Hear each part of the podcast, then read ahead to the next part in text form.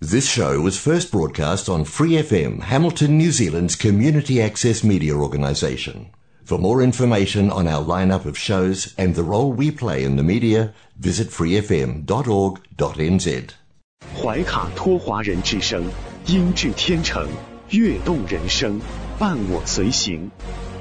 怀卡托华人之声，音质天成，乐动人生，伴我随行。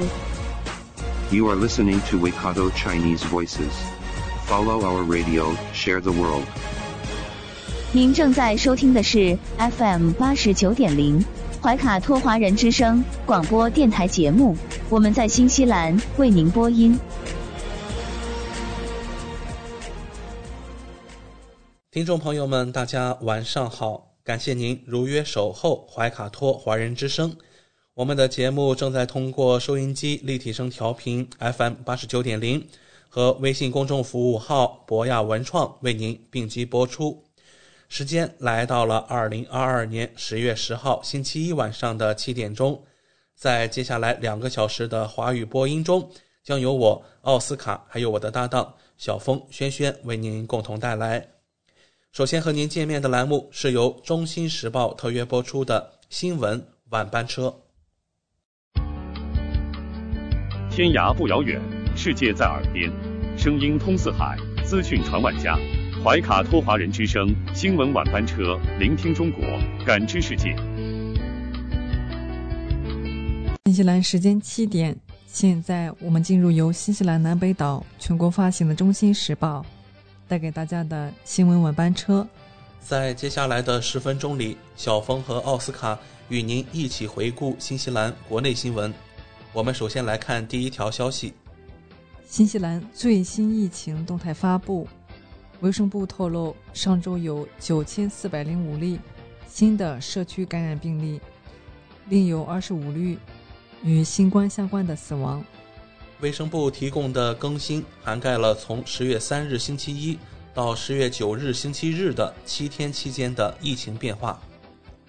卫生部表示，仍有一百三十四人因感染新冠病毒住院治疗，其中四人在重症监护室。现在共有两千零五十五例死亡被确认可归因于新冠，无论是死亡的根本原因还是促成因素。自大流行开始以来，新西兰报告了超过一百八十万例新冠病例。上周，卫生部报告了九千九百七十五例新的社区病例，三十三例与病毒相关的死亡，一百一十一人住院，七人在重症监护室。疫情建模师普兰克教授近日敦促符合加强针施打条件的民众尽快施打。他称，新西兰在圣诞节迎来新一轮疫情高峰的风险正在升高。他表示，在北半球病例数激增的背景下，这波疫情甚至可能达到七月份的程度。普兰克认为，这可能是多种因素造成的，比如学生返校、免疫力下降。以及多个奥密克戎子变体出现。BA 五的子变体 BQ 一点一已在世界各地检测到，而且对其致病性和传播度缺乏了解。另一种子变体 BA 二点七五点二目前仅占新冠病例的百分之一，但已经在包括新西兰在内的近五十个国家和地区被发现。接下来关注新冠疫情相关报道。随着新西兰进入温暖的季节，新冠病例数较低，但专家警告说，新变种病毒可能会在夏季到来。一般来说，在夏季人们常常开窗通风，因此不容易传播病毒。随着流感等季节性呼吸道病毒传播减少，新西兰医疗系统的压力也有所缓解。然而，病毒新变种导致海外病例仍在增加。有专家表示，这波浪潮越来越有可能在今年传播到新西兰。传染病专家说，最近几个月发现的新冠奥密克戎的两个新子变种，可能会在整个秋季和冬季推动病例和住院人数增加。根据世界卫生组织的数据，在过去三十天内，奥密克戎变体及其亚变体占比已测序感染者的百分之九十九点九。该组织表示，BA 五仍然是主要菌株，占序列的百分之八十点八，但其他亚变体正在出现，包括 BA 二家族中的亚变体，其中包括 BA 二七五。一项未经同行评审的研究表明，BF 七是目前为止免疫逃逸能力最强的变异株。BF 七之所以拥有更强的免疫逃逸能力，是因为它获得了新的基因突变。BF 七是 BA 五二点一点七的缩写，被认为是奥密克戎 BA 五变异株衍生的第三代亚型，中间隔了 BA 二点七五变异株。约翰斯霍普金斯大学医学院教授托尔特雷表示，PF 七感染病例在多个国家具有增长优势，因此有有理由认为 PF 七正在站稳脚跟，而且它可能比 BA 五更具传播性。世卫组织此前已关注到奥密克戎 BF 七变异株，并警告该变异株的快速传播有望占据主导。在全球范围，美国目前新增新冠病例中，BF 七病例占比约百分之三点四。在欧洲，比利时 BF 七感染者占比已达百分之二十五，德国、法国和丹麦占比约百分之十。下面来关注新冠疫苗新闻。疫情建模师普兰克表示，新西兰新冠病例是否会有另一次激增，在很大程度上取决于新变种的发展方向。普兰克教授说，虽然变体很难提前预测，但从海外的一些病毒组合来看，其很有可能引发新一波疫情。疫情建模师戴维说。欧洲的一系列变体导致了病例的增加，我们预计新西兰会发生类似的事情。戴维博士说：“欧洲现在的情况与我们以前看到的不同。”他解释道：“此前曾有德尔塔和奥密克戎等不同的病毒段变体在全球范围内引起轰动，但现在有几个变异非常相似的变体数量似乎正在上升。”我们越来越有可能在今年某时看到变异病毒对新西兰带来的影响。鉴于病例激增的风险，人们必须及时接种疫苗。戴维博士说：“恢复免疫力的最佳方式是接种加强疫苗。”他认为政府应该考虑将接种第二次加强针剂的资格扩大到更年轻的群体。目前，五十岁以上的新西兰人。以及三十岁及以上的健康、老年护理和残疾工作者都可以接种第二次加强疫苗。第二次加强针也适用于十六岁以上患有严重突破性新冠疾病、风险增加或患有严重或复杂疾病或多种合并症的残疾人士。卫生部预计将在未来几周内就第二次加强针的接种提出新的建议。现在关注新西兰地方选举，总理否认工党支持的候选人在周六的地方选举中失利与政府的表现有关，称这种改变是意料之中的。地方选举对他们来说有不同的节奏。工党支持的市长候选人在奥克兰和惠灵顿落选，而进步派的候选人在基督城和丹尼丁落选。总理杰辛达·阿德恩。在今天早上接受媒体采访时说：“首先祝贺每一个当选或再次当选的人。我们工党实际上有三十七位市长，在地方政府选举后继续留任。我们都想要为我们的社区提供住房，我们都想要体面的交通选择。我希望我们也都想要解决气候影响我们正在经历的恶劣天气事件。”但阿德恩驳斥了工党认可的候选人在主要中心的损失是选民向政府传达的信息。我从来没有这样解读地方政府选举，他说。如果仅以奥克兰为例，在此期间，海伦·克拉克担任总理时，约翰·班克斯担任市长；约翰基担任总理时，伦·布朗担任市长。我从来没有做过那些直接的比较。人们经常以独立的身份参选，但他们只是不同的节奏。我认为，仅仅进行这些直接的比较是不公平的。在我看来，中央和地方政府在问题上总是有不同立场的时候，但实际上这也是我们需要共同努力的时候。阿德恩还强调，工党有三十七位市长已经连任，因此我认为我们不一定能够就说这是一个巨大的转折。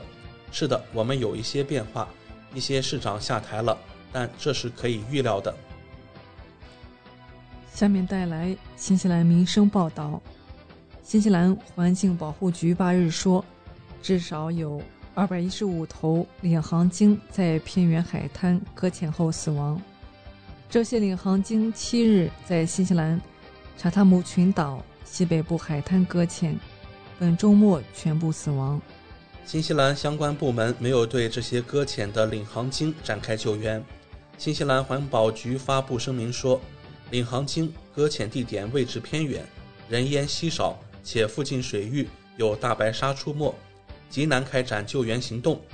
声明说，所有搁浅领航鲸现已死亡，他们的遗体将留在原地自然分解。声明说，这不是当地第一次出现大规模的鲸搁浅事件。现有记录显示，1918年当地曾有一千头鲸搁浅。以上就是今天新闻晚班车的内容。接下来将进入每周一晚上由纽华特产特约播出的一档有关新西兰特产的推荐栏目——纽华好物。更多精彩马上回来。中新时报 Asia Pacific Times，新西兰南北岛全国同步发行。关注天下，服务新华，即刻关注官方微信公众服务号“中新华媒”，在线读报、华语广播、视频报道，应有尽有。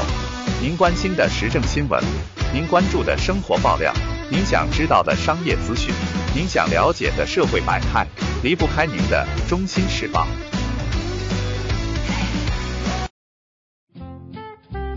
您正在收听的是怀卡托华人之声，调频立体声 FM 八十九点零，这里是新西兰中文广播电台节目。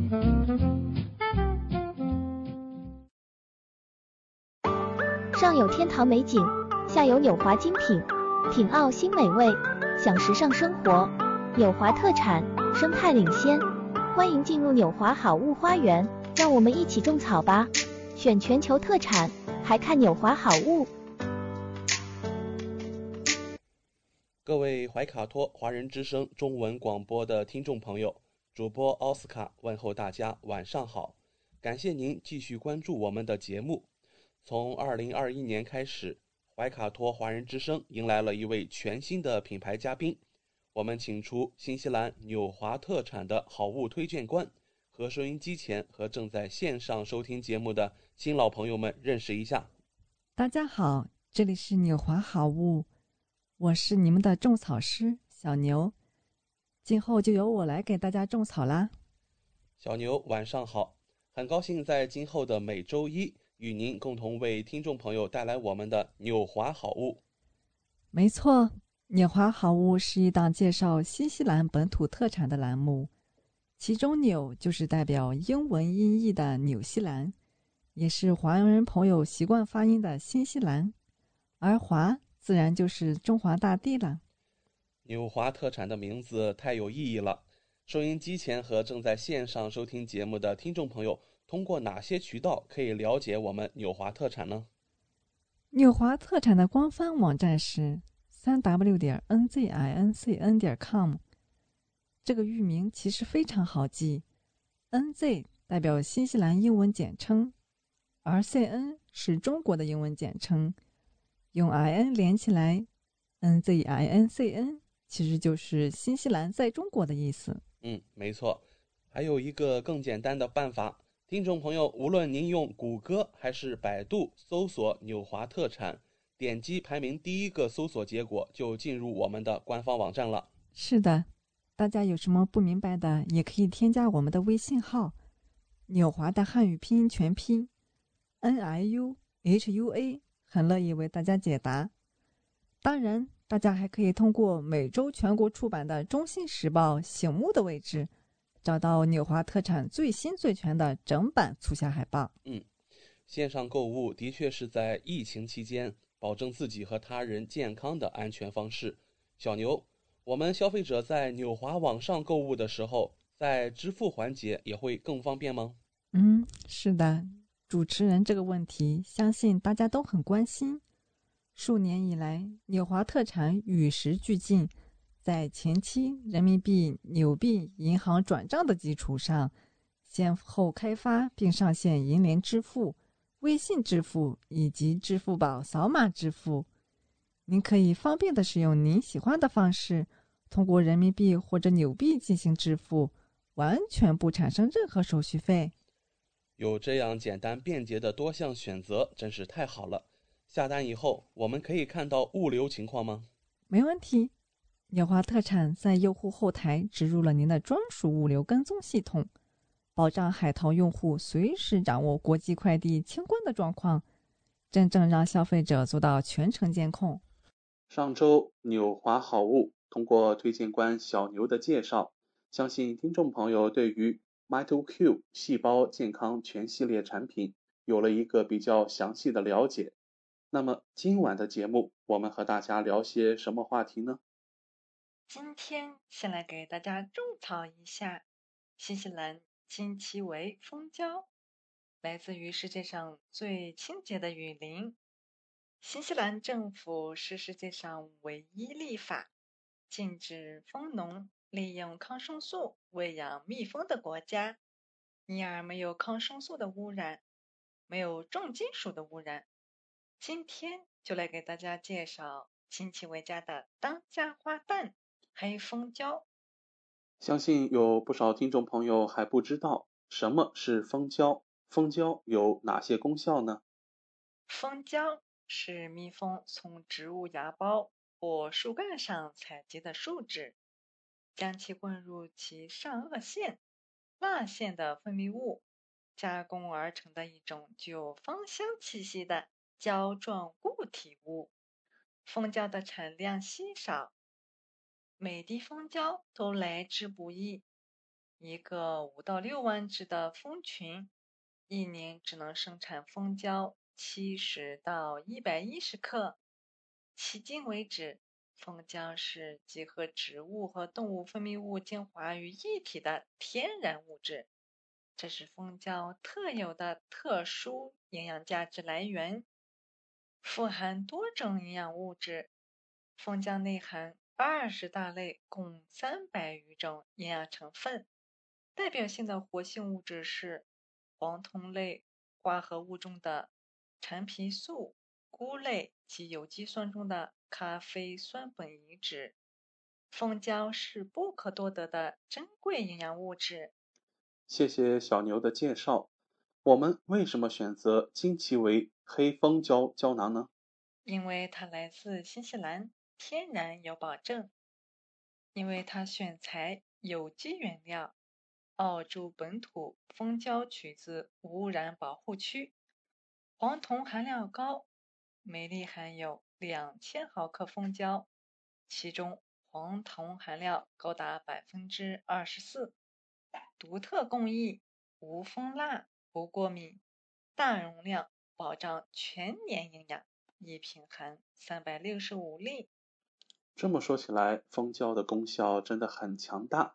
首先能够美容养颜，蜂胶能够分解色素，平复皱纹，减缓衰老，加快组织细胞的再生和伤口的愈合，对痘痘遗留下的疤痕印也有很好的疗效。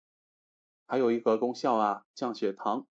蜂胶中的一些黄酮类、钴烯类的物质，具有促进利用外源性葡萄糖合成肝糖原的作用，而且这些物质中的烯醇、蝶式等物质具有明显的降低血糖的作用。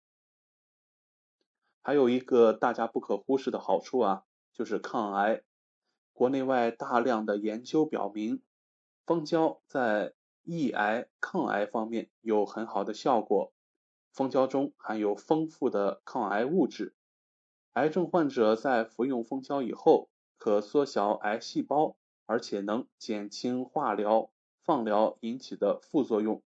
此外呀，它还能增强免疫功能，对病毒等微生物具有很强的杀灭效果，可以抵抗身体的各种炎症，增强人体的免疫力。此外，它还有一个好处，调理肠胃。可以说啊，它能够做到抗菌消炎，加速细胞组织恢复。蜂胶是天然的抗病毒物质，对多种病毒都有很强的抑制和杀灭作用。我们再来看另外一个好处啊，是抗氧化。蜂胶被称为抗氧化剂和自由基的清除剂，能够有效清除因肥胖、过度劳累、环境污染。吸烟等不良生活习惯和外界因素生产的过剩氯和自由基等废物。所以，蜂胶对于肠胃经常不适、工作压力大、体质差、有慢性炎症的人群，及在日常中想美容养颜的人来说都很合适。金奇维还有一款超级浓缩。蜂皇浆胶囊能够滋补强身，应对特殊环境，双向调血压、润肠通便的作用。每瓶也是三百六十五粒。让我们来看一看什么是蜂皇浆吧。蜂皇浆是蜂王终生的食物，富含维生素、氨基酸和独特的十 HDA 葵基酸等营养物质。蜂王因为终生食用蜂王浆，其寿命比食用花粉、蜂蜜的工蜂长寿约三十倍。因其具有极高的营养价值，被誉为液体黄金，是很多养生人士必见的珍贵营养品。金奇维超级浓缩蜂皇浆产自新西兰，富含十 DHA，能够调养身体，改善食欲。增强抵抗力是身体的黄金营养品。蜂王浆中最有名的成分是十 HDA，又被称为王浆酸，其因在杀菌、抗辐射、抗癌等方面的显著功效，是近年来研究的重点。每粒金奇维超级浓缩蜂王浆富含王浆酸五毫克。家人和自己坚持服用，在特殊时期能够抵御外界侵害，给身体一套黄金铠甲，保护自己和家人的健康。它能够双向调血压，呵护血管健康。蜂王浆中含有丰富的乙烯胆碱、蜂王浆蛋白等营养成分，降低血管收缩压的重要物质。对血压有双向调节的作用，使血压恢复正常，还能够告别便秘，一路畅通。新奇为超级浓缩蜂皇浆，富含多种维生素、矿物质等，能够促进肠道蠕动，不腹痛、无腹泻，每天畅享轻松。它适合体质较差、易生病的人群。还有食欲不振、胃口差、排便困难、常难受、术后恢复身体的人群来食用。介绍过金奇维的两款蜂产品以后，金奇维还有其他好产品可以推荐给大家吗？它还有一款金奇维液体乳钙胶囊，五百五十毫克，二百粒。它是适合全家人的钙式英雄，主要成分有乳钙、维生素 D 三、维生素 K 二，每日服用一粒到两粒或遵医嘱，适合成人以及五岁以上的儿童。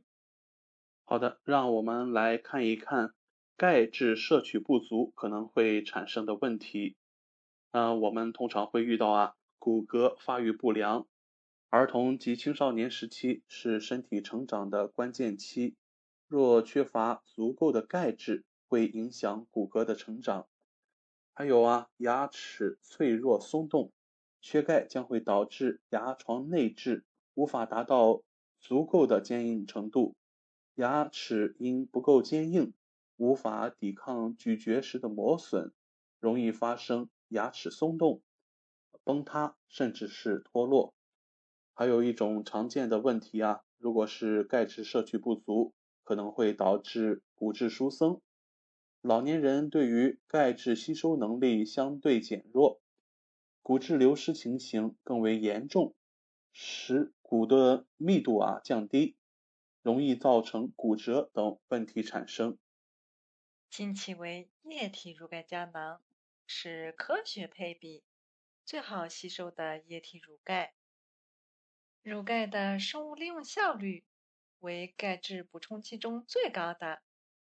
乳钙含有蛋白质及磷，可以帮助钙质吸收利用，而且乳钙中的钙磷比例为二比一，为最佳增强骨密度的配比。添加钙质吸收所需要的维生素 D，钙质吸收一步到位，适合处于骨骼成长发育阶段的儿童及青少年。处于骨质流失风险群的中老年人，还有牙齿骨质脆弱人群、饮食不均衡人群，还有健身运动人士。最后，让我们来看一下金奇维黄金系列最后一个产品吧，那就是金奇维超级 EPA 深海鱼油，全家人都可以吃的大肠鱼油。稳降三高，高倍 EPA，强效 DHA，能够明眸护眼。每瓶含有一百八十粒，稳吸收，亲民好鱼油，扼住三高咽喉。亲其为超级鱼油，使用异义酯化型鱼油提取工艺，进入人体后可以长时间缓释转化分解。稳定维持欧米伽三浓度，使其充分吸收。鱼油富含的欧米伽三脂肪酸被誉为血管清道夫、血脂的清洁工。相关研究显示，欧米伽三脂肪酸抑制了内源性胆固醇，还有内源性甘油三酯的合成，从而降低了血清总胆固醇、甘油三酯。低密度脂蛋白及极低的密度脂蛋白，而血指标深刻反映血管健康状况，是间接影响三高的因素之一。高剂量的 EPA 加好油不淤堵，血液畅快流动。想要击碎血液指标异常的枷锁。EPA 在鱼油中的实际占比很重要。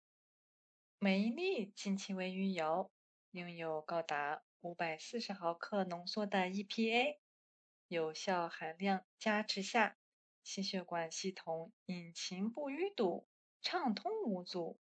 EPA 可抵抗血栓堆积形成，增加红细胞变形性，进而降低血浆粘度。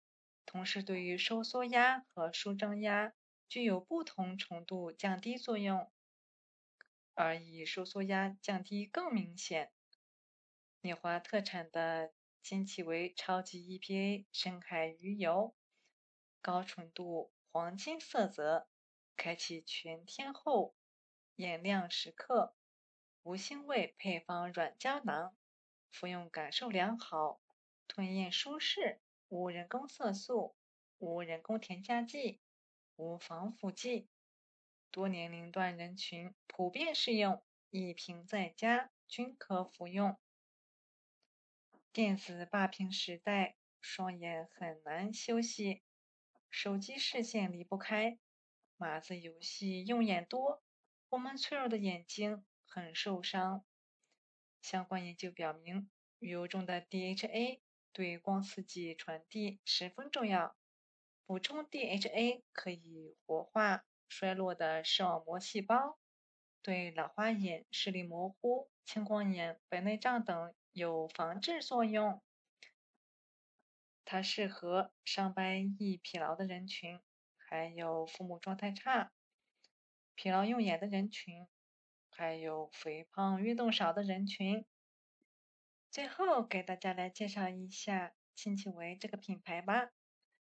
新奇维是纯正的新西兰本土品牌，旗下系列营养保健品由大洋洲最大的制药集团 GMP 新西兰药厂生产，在新西兰和澳大利亚已有将近二十年的销售历史及评价，在研发、生产管理及品控检测等每个环节，严格按照 GMP 制药管理体系的标准进行。确保高标准、高质量。趁着六幺八，一定要给自己和父母都囤点，不要错过哦！感谢纽华好物推荐官小牛的精彩介绍。节目尾声，主持人奥斯卡照例要给大家争取福利了。今天有哪些给怀卡托华人之声电台听众专属的优惠活动呢？纽华特产一定不让大家失望。最近年华的新西兰仓还有一件包邮、整单包邮清仓大促活动。首先，只要您在年华特产网站注册自己的账号，系统将会只剩一级 VIP 账号，不需要通过任何前期购买加购，就可以直接看到比注册前更优惠的实体价格。同时，您购买的数量越多，会员体系升级的越高。后台看到的价格体系就会更好，真正让利于消费者。尤其现在疫情期间，政府鼓励大家非必要不外出，因此年华特产希望通过这种方式，鼓励大家在线上消费的行为，减少病毒传播的机会。怀卡托华人之声的专属福利来啦！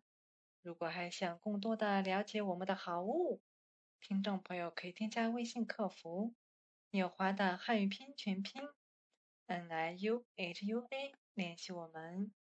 一周内添加我们微信客服的听众，只要备注“新奇维”，就可以领取二十元的优惠券哦。这是花卡托华人之声听众朋友的专属福利，通关密码只在本台播放，而且每周都不一样，还请您注意收听啦。感谢纽华好物推荐官小牛带给怀卡托华人之声的专属优惠，期待下周同一时间您继续带我们分享纽华好物。请各位听众朋友别忘了谷歌和百度搜索排名第一的纽华特产，或者可以随时添加我们的微信客服“纽华大汉语拼音全拼”，就可以看到我推荐的超多好物啦！谢谢大家。谢谢小牛做客怀卡托华人之声。纽华特产立足澳新本地，为世界各地消费者与生产公司之间打造了流畅的沟通渠道，避免不必要的中间商，厂家直接供货，一手货源保证。纽华特产现已具备澳大利亚、新西兰、德国、香港、韩国、泰国、英国七地大型仓储仓库。与知名品牌商联手合作，涵盖千余种保健、强身、养生等特产品，丰富了海内外客户的选择，成为广大代购和电商首选平台之一。请大家每周一晚七点十分锁定怀卡托华人之声，我们和纽华好物推荐官小牛在这里不见不散。上有天堂美景，下有纽华精品。品澳新美味，享时尚生活，纽华特产，生态领先。欢迎进入纽华好物花园，让我们一起种草吧！选全球特产，还看纽华好物。您正在收听的是怀卡托华人之声，调频立体声 FM 八十九点零，这里是新西兰中文广播电台节目。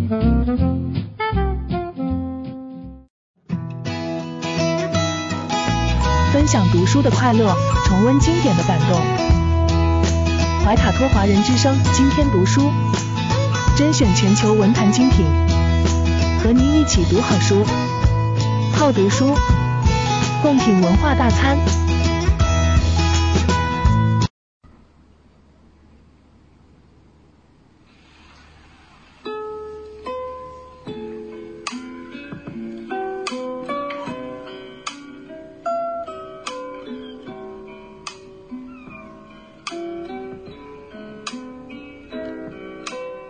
亲爱的听众朋友们，怀卡托华人之声正在播音，我是主持人轩轩。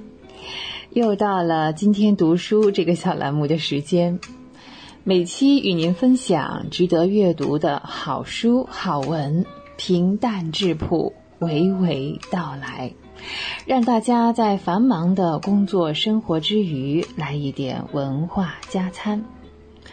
那今天呢，我们要打开的这本书呢？是关于我们这个蓝色的星球啊。书的名字叫做《浮动的海岸》。首先被这本书吸引的时候呢，就是被它的封面，整个封面呢，呃，覆盖的满满的都是一片湛蓝湛蓝的海洋，在海水之下呢，隐隐约约可以看到几头鲸鱼。哎，除了书的标题和这个字幕之外呢，剩下都是这一片蓝色，让人心旷神怡又心驰神往。浮动的海岸呢，是一部白令海峡的环境史，作者是巴斯谢巴德穆斯，由刘晓慧翻译，译林出版社在二零零二年的五月出版。对，这是一本崭新崭新的书啊。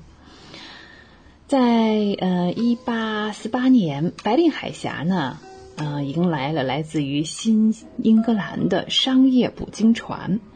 他们穿越白令海峡捕杀公头鲸，那这是为了什么呢？就是为了获取公头鲸鲸汁当中的能量。那这些外来的捕猎者将这种鲸鱼呢，几乎是捕杀殆尽。嗯，此时呢，他们也并没有放过这片海洋里其他的生物，他们又转向了海象啊、狐狸啊。此后呢，又逐渐转向了像陆地上的动物。白令海峡呢，又被称作白令路桥，那里的居民呢，用很多的这个名字来称呼自己，大概主要是有三个以语言的群体来划分啊，嗯，有纽皮亚特人。优皮克人和楚科奇人，同时在漫长的二十世纪里。挪威人呢，波兰人啊，德国人啊，乌兹别克人啊，以及呢，作为奴隶贩卖到这里的非洲裔的人啊，夏威夷的土著等等，都来到了这个白令路桥。那我们这部书的作者哈，巴斯谢巴德穆斯呢，也就是在这一群人当中，他们当中呢，真的是啊，好多代的人都是在白令路桥都有生活的经历。自十九世纪以来，人类在白令路桥这片极北之地啊，开启了一场怎么讲呢？极具现代意识形态的实验。那作者。德穆斯呢，就是通过讲述白令路桥动物和矿产资源的历史，揭示了这一百五十多年来人类如何将这一偏远地区的生态财富转化为经济增长，还有他们的国家力量的过程。但这个过程当中呢，是嗯伤感的，甚至是血淋淋的。这当中鲸鱼的故事呢，是最让我们心痛的。十八世纪末的某一天，一头公头鲸宝宝出生了。这正是呃深冬的季节，数月以来呢，阳光的低照，温度也很低，使得白令海峡远至南部的海面上也结了冰。那鲸鱼妈妈呢，就找到浮冰上一块开阔的空间啊，生下了这个小宝宝。灰白色的鲸鱼宝宝呢，被妈妈放在上面，呼吸它的第一口空气。那沿着这块薄薄的浮冰的边缘呢，其他的公头鲸妈妈也生下了自己的宝宝们。啊，它们安静的生下宝宝，然后小金鱼呢又游回到海中。这一片海是两万多头鲸鱼的家。在春日温暖的阳光下，白令海峡的冰层开始向北漂移，那鲸群呢也随着冰层向北迁徙。穿过白令海峡，鲸鱼宝宝呢一会儿是自己游，一会儿趴在妈妈的背上休息。海洋呢不时有这个浮冰融化成水啊，它们一会儿呢可以这个和鲸鱼宝宝相结合哈。那头鲸一路上呢，会吐出一串串的水泡，这水泡是有作用的，不仅是换气哦，它可以引领着鲸群向着正确的方向汇合。时间到了六月呢，鲸鱼妈妈还有宝宝们，他们这个整个的鲸群呢，一起向阿拉斯加和加拿大北部的海域游去。在这段没有夜晚、漫长慵懒的日子里，鲸鱼妈妈呢给宝宝们喂食，宝宝们呢也是嬉戏玩耍，有时呢会短暂的时间哈游散开去，然后呢又形成一个环形再向前游。夏日呢逐渐过去之后呢，又进入了九月和十月，这个时候呢，鲸鱼鲸鱼呢又一次向西游入了楚科奇海。鲸鱼宝宝游动时呢，会抓紧妈妈的鳍，哇，真的是可可爱爱，有没有？哦，初冬的寒冷还有黑暗呢，使这个浮冰也加厚了很多。海洋中的哺乳动物呢，嗯，其实对他们来说哈，这是增加了一些缺氧还有呼吸困难的危险。那这个时候呢，鲸鱼会向南方游，此时呢。嗯，出生的鲸鱼宝宝呢，已经半年多了，他们现在也更加勇敢了，能够向更深的地方潜水了。那在水面呼吸的时间也更长了。所以从海面上来看啊，白令海显得空旷苍凉。呃，夏季蓝灰色的海面呢，不时呢也会有一些风暴。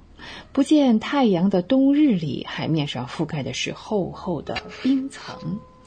然而，重要的是，白令海峡是世界深海环流的终点，源于北大西洋的水流，在几个世纪后到达白令海，此时呢，就汇集了大江大河中冲刷而来的各种营养物质。在海峡处呢，两个大陆啊向彼此靠拢，由于这个风还有海底啊，它就形成了一个漩涡，叫涡流这样的。呃，温暖的海水和冰冷的海水汇流，啊，这个将铁啊、氮、磷等元素带到海洋的表层。在海洋表层的这些元素遇到了夏日充足的太阳光，也遇到了大气中的碳元素，就形成了有机生命体。看看大自然是多么的科学严谨啊！其实自己就是智能的啊。海水接触了空气，加上太阳的照射，两百多种光合浮游生物就形成了。这些浮游生物和藻类是白令海最原始的生命形式。亿万的浮游生物和藻类就这样在这片世界上为最丰饶的海洋系统安家了。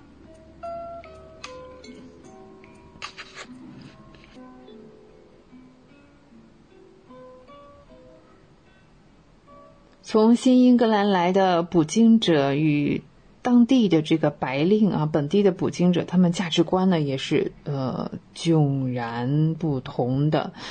因为呢，并不是说他付出的劳动不同，而是说呢，虽然都是靠这个捕杀鲸鱼为生，他们对一些问题的看法是不一样的。比如说，什么是人？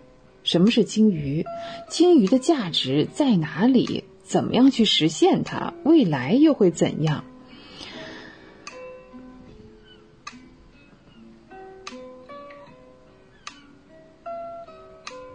对于当地人来说呢，人本身就是这个自然的一部分啊，似乎跟这个鲸鱼一样，我们来分享这个大自然的，不是说人要去驾驭谁、杀死谁、占领谁。但是对于这个外来的捕鲸者来说，一无所知，他们对这个概念是一无所知的，并且呢，对鲸鱼的语言更是一窍不通。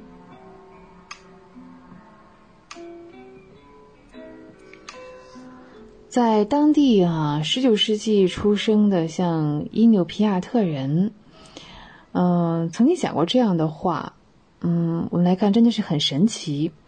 鲸鱼呢，从自己的海洋国度观察着人们。鲸鱼会说：“我们游向照顾穷人和老人的人们，我们把自己的肉体奉献给他们。”他们会根据捕猎者的这个人品，哎，以及在仪式上对鲸鱼的重视来决定是否现身。呃，在仪在仪式上有魔力的萨满，他的舌头也会变成鲸鱼的尾巴。那在斯乌卡克，嗯，尤皮克人呢会把肉带到海里，一边喂给这个。呃，公头鲸一边低声的唱歌。如果没有这些仪式，那么鲸鱼呢？它们之间也是相互联系的，对吧？用他们的语言会告诉彼此，呃，这些人在道德和行为上不足以、不值得让他们为之献身。他们不愿意啊，为这些人而去死。他们宁愿留在自己的海洋国度里。如果呢，鲸鱼一旦离开自己的国度，哈，它会在春天呢。呃，游弋于这个阿拉斯加附近，春季活动呢，在楚科奇海岸附近呢。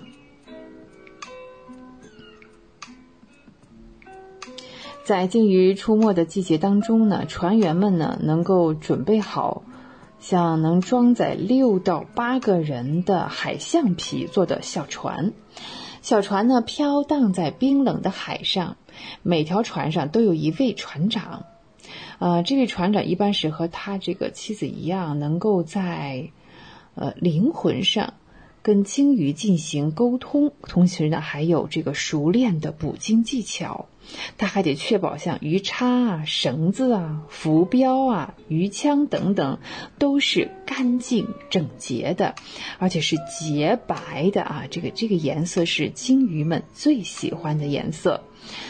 然后呢，他们开始在冰的边缘观察鲸鱼。有些人呢，要一直盯着这个水面，以便发现啊突然露出水面的这鲸鱼的脊背。这一队人呢，可能会观察几周啊。这个时间当中，他们不能点火，也不能多说话。嗯，每一个船员都穿着崭新的浅色的衣服，呃，这样呢，水面下的鲸鱼呢，看上去可能以为是天空啊，或者是冰面。对，在当地啊，女人们送丈夫们出海打猎的时候呢，还会祈祷。其中有一句话这样讲说：“猎人们就像透明人一般，人过不留影。”鲸鱼在靠近的时候呢，捕猎者有的时候是几分钟，其实是甚至几秒钟的时间来做出反应。他们知道这个公头鲸的听力是非常的敏锐的，所以一定要。轻手轻脚，最好是不声不响。有经验的船长呢，会听到鲸鱼呼气喷出水花，它会掩盖住船还有冰面摩擦这种声音，然后再决定啊什么时候做出行动。当中呢也有这样的情况，就是比方说鲸鱼被捉到之后啊，我们钓鱼也会这样，它会会跑掉是吧？会脱钩了，对。嗯，鲸鱼会跑掉的。曾经呢，有一头出生在十八世纪末的座头鲸，出生之后几十年里哈，它身上被扎的这个鱼叉应该是不止一个。嗯，那也没有人去帮他拿下来呀，这个 技术上也操作实在是操作不了。它整个鱼身啊，都带着这种古老的捕鱼工具，两百多年呢，游走于这个海洋国度当中。想想啊。人能不能身上插着一把刀，哎，在保证正常的生活，在生活上几十年或者上百年，所以对鲸鱼来说是不是很不公平呢？啊，有温度，会思考，爱生活。以上就是本期的今天读书，我们分享的是《浮动的海岸》，一部白令海峡的历史。好，今天读书，我是轩轩，下期节目我们再会，再见。怀卡托华人之声，音质天成，悦动人生，伴我随行。怀卡托华人之声，音质天成，乐动人生，伴我随行。You are listening to Waikato Chinese Voices. Follow our radio, share the world. 您正在收听的是 FM 八十九点零怀卡托华人之声广播电台节目，我们在新西兰为您播音。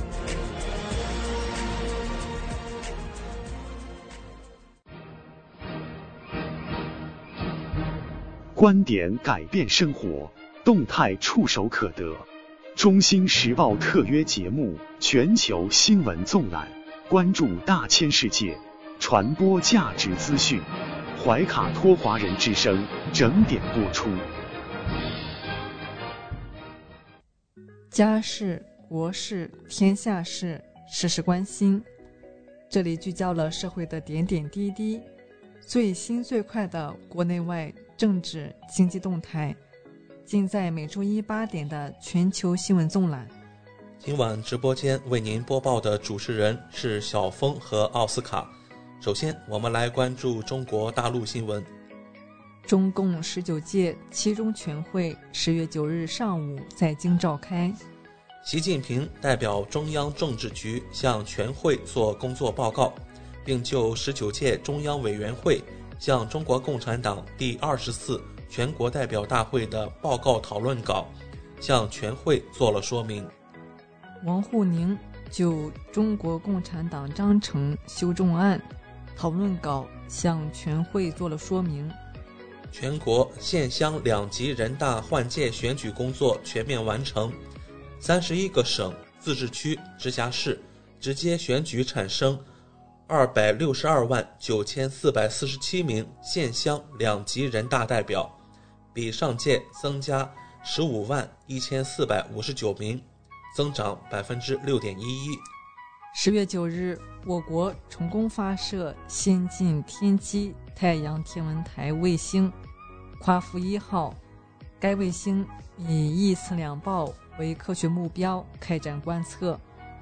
中国位于塔克拉玛干沙漠腹地最大超深油田——富满油田，累计生产油气突破一千万吨。我国建成世界规模最大邮政快递网络。农村市场成快递业新增长极。十月九日，随着夜幕降临，一轮明月逐渐升起，像一盏明灯，高悬在北京的夜空中。北京政务服务禁用语拟入规范。不清楚，我不是说过了吗？你看不懂汉字吗？等你列入。北京消息，未经批准擅自营业。违规举办婚宴，多家文旅企业被通报。北京批发市场推行车辆进场预约制，做好外部司乘人员服务。北京市应急局发布通告：十月九日至党的二十大闭幕，本市加油站要加强散装油销售管理，停止散装油销售。唐山港。京唐港区第四港池，二十五万吨级航道建设稳步推进。江苏省药品医用耗材阳光采购服务网正式上线。电影国庆档收官，广东稳坐全国第一票仓，约占全国票房的百分之十三。准入更便捷，程序更透明，流程更顺畅。厦门自贸片区试行商事主体登记确认制。长江水文化建设联盟在武汉成立。时速二百五十七公里，四川一男子为炫耀开法拉利严重超速。成都再添五百千伏变电站，电网结构在加强。成都随迁子女入学政策拟放宽。黑龙江大庆一中学收取学生二十元输液费，给植被保暖。教育局回应此事系学校干事个人行为，已通报批评处理。带来一组经济新闻。国家统计局消息，九月下旬生猪价格环比上涨百分之二点一。国家发改委消息，近日国家将投放今年第五批中央猪肉储备。央行调查报告，三季度我国贷款总体需求指数环比有所提升。工信部、市场监管总局、国家能源局集体约谈光伏企业及行业机构，要求不搞囤积居奇、借机炒作等哄抬价格行为等。市场监管总局发布《食品相关产品质量安全监督管理暂行办法》，食品生产者要确保原辅料和添加剂采购可安全追溯。恒大集团董事局主席许家印两年前二十亿买下的伦敦豪宅摆上货架。天朗地产总经理马林病逝，享年五十一岁。曾入选中国地产经理人百强。带来一组疫情新闻：国家卫健委十月九日通报，八日三十一省市新增确诊病例四百四十一例，包括内蒙古二百零七例，新疆五十三例，广东三十四例，四川二十二例，山西二十例，陕西二十例，重庆十九例，云南十四例，河南八例，海南八例。北京六例，江苏五例，辽宁四例，浙江四例，西藏四例，湖南三例，宁夏三例，黑龙江两例，上海两例，贵州两例，安徽一例。新增本土无症状感染者一千三百零七例，其中内蒙古四百二十四例，新疆三百八十三例。十月九日零时至十六时，北京新增本土感染者十一例。其中隔离观察人员九例，社会面筛查人员两例。中国内地首次检出奥密克戎变异株 BA 五点一点七进化分支。内蒙古呼和浩特阳性病例超两千八百例，全国驰援呼和浩特。上海儿童医学中心研究发现，当前新冠疫苗接种政策对预防感染有效。上海迪士尼度假区消息，将暂时在减少人员配置的情况下运行。法制方面，党的十九大以来，截止二零二二年八月底，全国纪检监察机关共查处形式主义、官僚主义问题二十七点三万个，批评教育帮助和处理四十一万人，其中给予党纪政务处分二十四点三万人。安徽省安庆市人大常委会副主任王华接受审查调查。公共场合不戴口罩、随地吐痰，数名路过市民被传染。广东韶关一三十五岁男子被立案侦查。军事方面，中国第七批原老挝军医专家组医术精湛，创造当地多个第一。军事科学院。组织编写的《强军十年大事记》出版发行。文体新闻，教育部消息，截止二零二一年底，营养改善计划惠及农村学生三点五亿人次。国家知识产权局消息，截至二零二二年九月，我国发明专利有效量为四百零八点一万件。中国在全球创新指数报告中，九项指标排名全球第一。中国最高数云南黄果冷杉的身高确定为八十三点四米，相当于二十八层楼高。奥运冠军石智勇任福建体育职业技术学院院长。十连冠，中国男团三比零完胜德国队，第二十二次夺得世乒赛。男团冠军，八四参赛八四夺冠，国乒队长马龙创造世乒赛纪录。成都世乒赛，日本女团头戴大熊猫开心领奖。伊藤美诚表示，传达两国友好情谊。WTA 五百圣迭戈站网球女单资格赛，郑钦文两个六比一横扫晋级。港澳台方面。港澳新闻：截至十月九日零时，香港新增四千八百九十例确诊病例。香港大学和香港科技大学日前发布了二零二三年内地本科生入学计划，所有参与二零二三年高考的考生均可申请。台湾新闻：十月九日，台湾新增四万四千五百六十五例确诊病例，新增六十二例死亡病例。台湾陆委会称，马斯克言论不可接受。外交部回应。无论民进党当局说什么，都改变不了台湾是中国领土不可分割的一部分的基本事实。中国驻美大使秦刚回应，感谢马斯克对台湾海峡两岸和平的呼吁，以及他关于建立台湾特别行政区的想法。国际方面，中方敦促日方彻底销毁在华日本遗留的化学武器。日方销毁计划。已逾期三次，即将面临第四次逾期。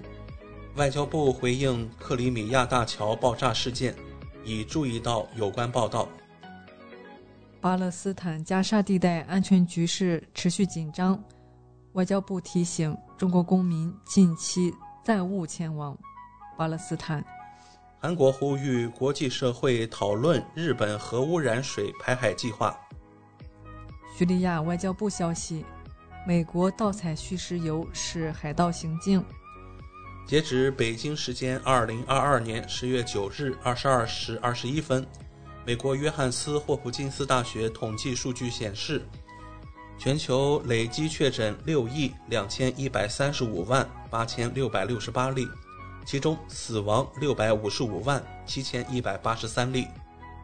美国累计确诊新冠肺炎病例九千六百六十九万。四千二百一十四例，累计死亡病例一百零六万两千五百六十例。美国卫生部被曝购买大量核辐射病药物，引猜疑。官方强调与俄乌冲突进程无关。美中央司令部发言人乔布奇诺宣布，驻扎在叙利亚东北部地区的美军遭到一百零七毫米口径火箭弹的袭击。美国加州伯克利当地时间十月八日发生枪击事件，致一死三伤。超过雷曼危机创史上最大降幅，强美元冲击下，今年以来全球外储狂降一万亿美元。俄罗斯媒体消息，十月八日，克里米亚大桥交通已全面恢复，但所有公共汽车、货车。以及载重量超过三点五吨的小型车辆必须走轮渡。普京签署总统令，对克赤海峡运输通道、俄罗斯联邦克里米亚半岛电王桥、克拉斯诺达尔斯克边疆区克里米亚主天然气管线运营期间采取保护措施。普京最新支持率公布。百分之八十一点一的俄罗斯受访者表示信任总统普京，此数据比过去一周上升了一点一个百分点。俄外交官称不会拒绝别国斡旋俄乌谈判。美国媒体消息，乌官员称该国情报部门策划克里米亚大桥事件。俄称乌军炮击俄比尔格罗德州四座村镇。俄乌互指对方在炮击扎波罗热核电站。马克龙回应拜登核末日风险警告：“我们必须谨慎发言。”福克斯新闻称，马克龙是在批评拜登此前的言论。德国北部重要铁路服务遭蓄意破坏，仍未确定肇事者。塞尔维亚总统武季奇爆料。美英1999年曾要求匈牙利进攻南联盟，但被匈牙利拒绝。法国多家炼油厂因罢工关闭，多地闹油荒。司机表示，加油站排队时间创造纪录了。英国或面临天然气短缺的重大风险。英国国家电网警告，一旦天然气供应出现问题，将会对部分地区拉闸限电。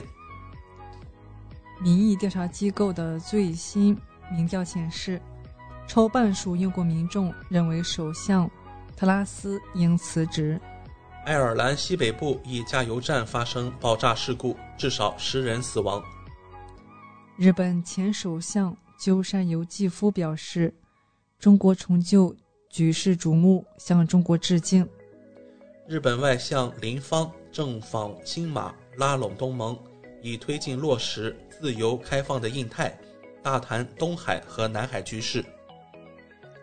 日本今年上半年额外死亡推测人数为新冠以来最高。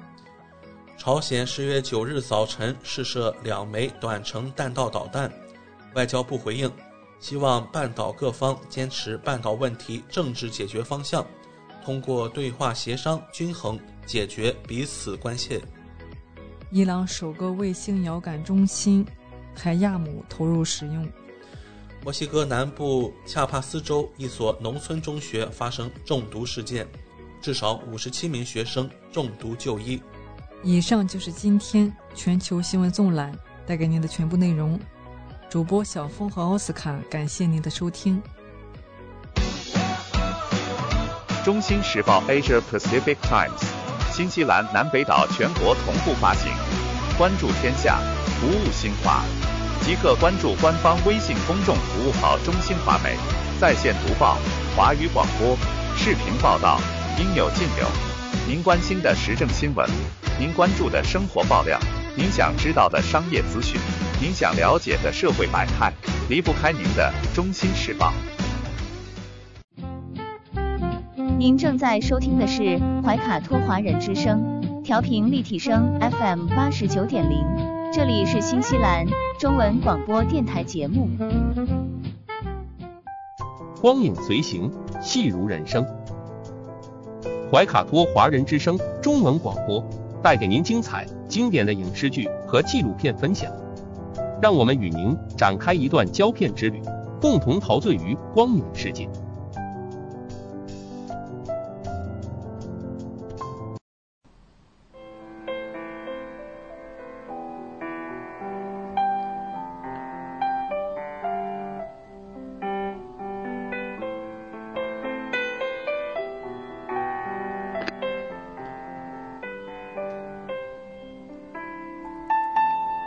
亲爱的听众朋友们，新西兰怀卡托华人之声一直陪伴您，我是主持人轩轩。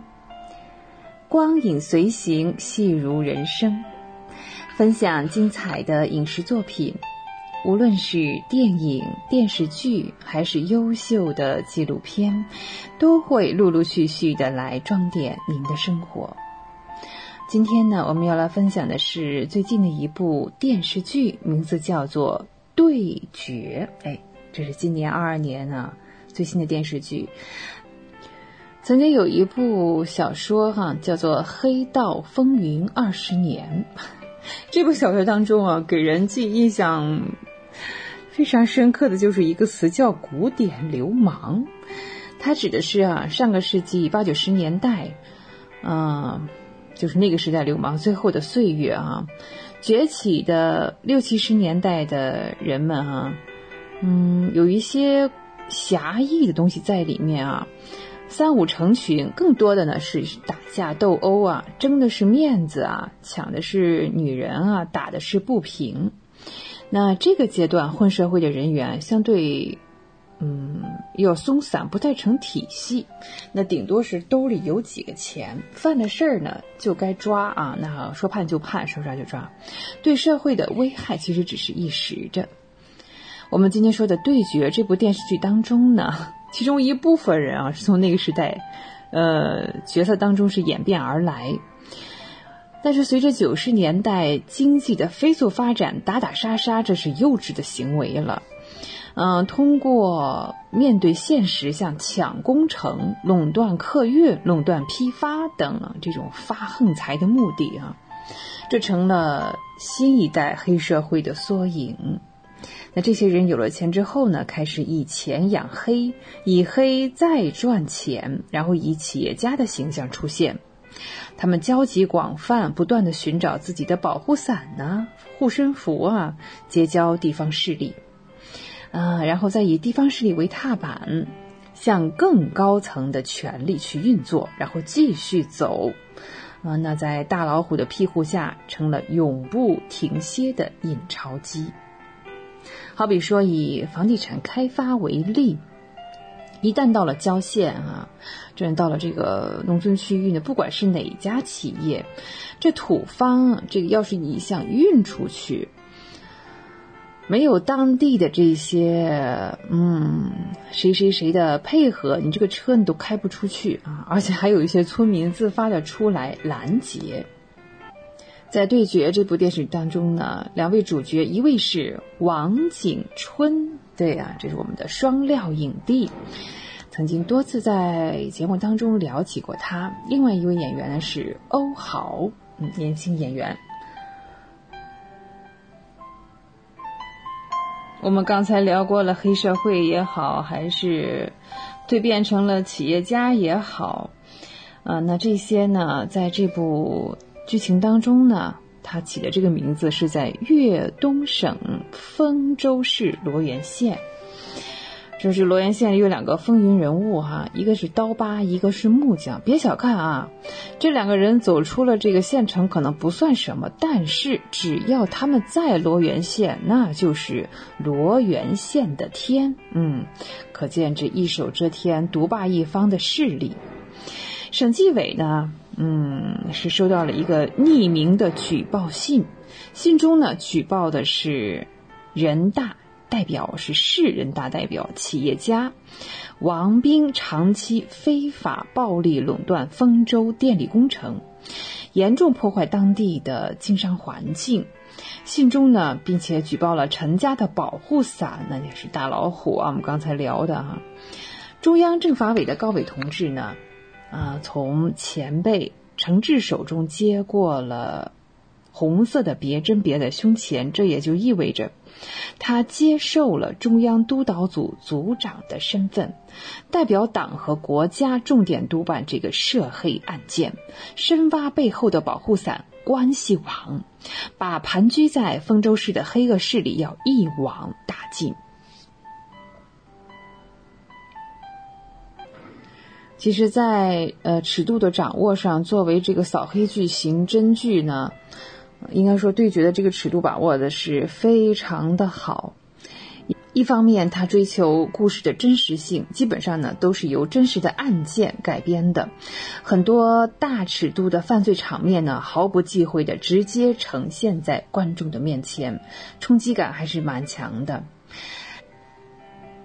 另一方面呢，正面的人物啊，嗯，不仅仅是进行了恰当的描写，在。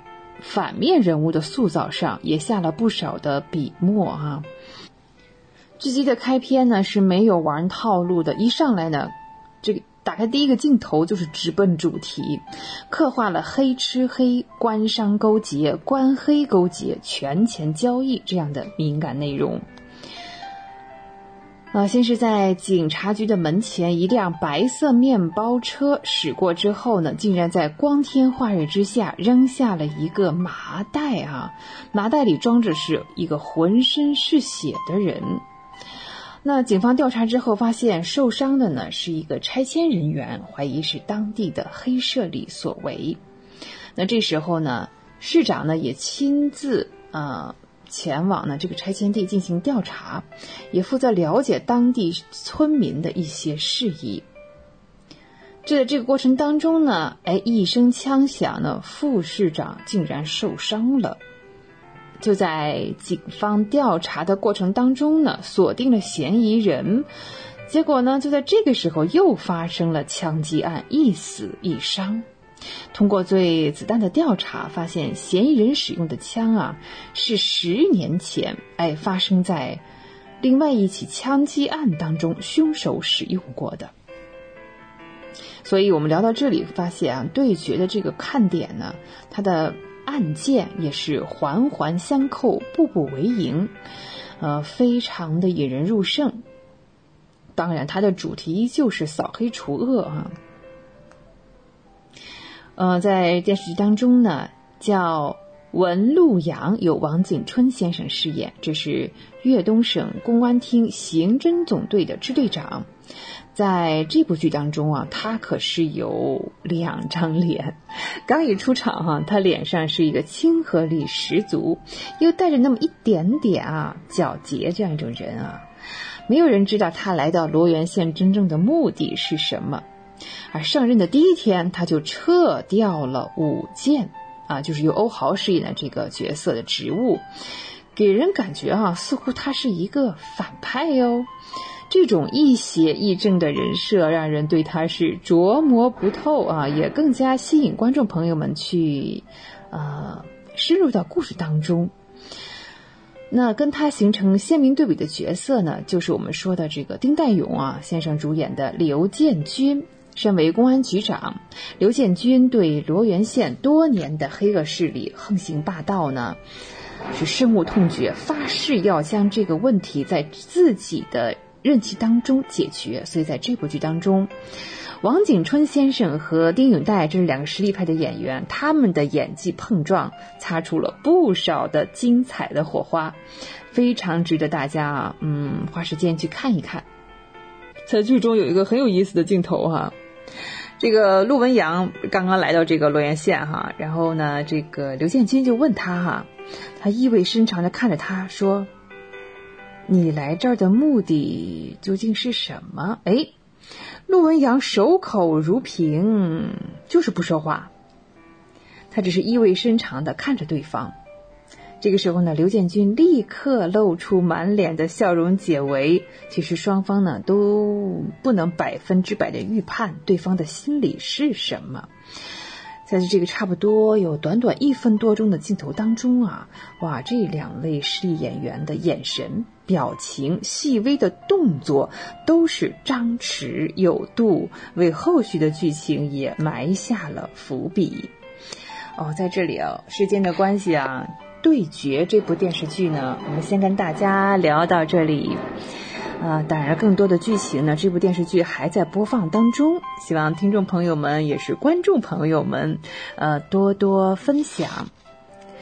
光影随行，戏如人生。轩轩又要与您说再见了。我们今天分享的是由王景春主演的电视剧《对决》，非常感谢您的时间，怀卡托华人之声与您常相伴，再见啦。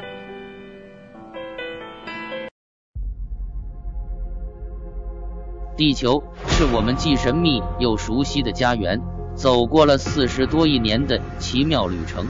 怀卡托华人之声《地球传奇》。了解我们对地球的探索、文明的兴衰简史、环境与人类的关系、科技的发展进步，开启一段各方角色在地球舞台演绎的故事。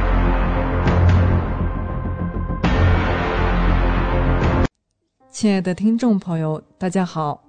新西兰周一的晚上，感谢您继续守候怀卡托华人之声，我是主持人小峰。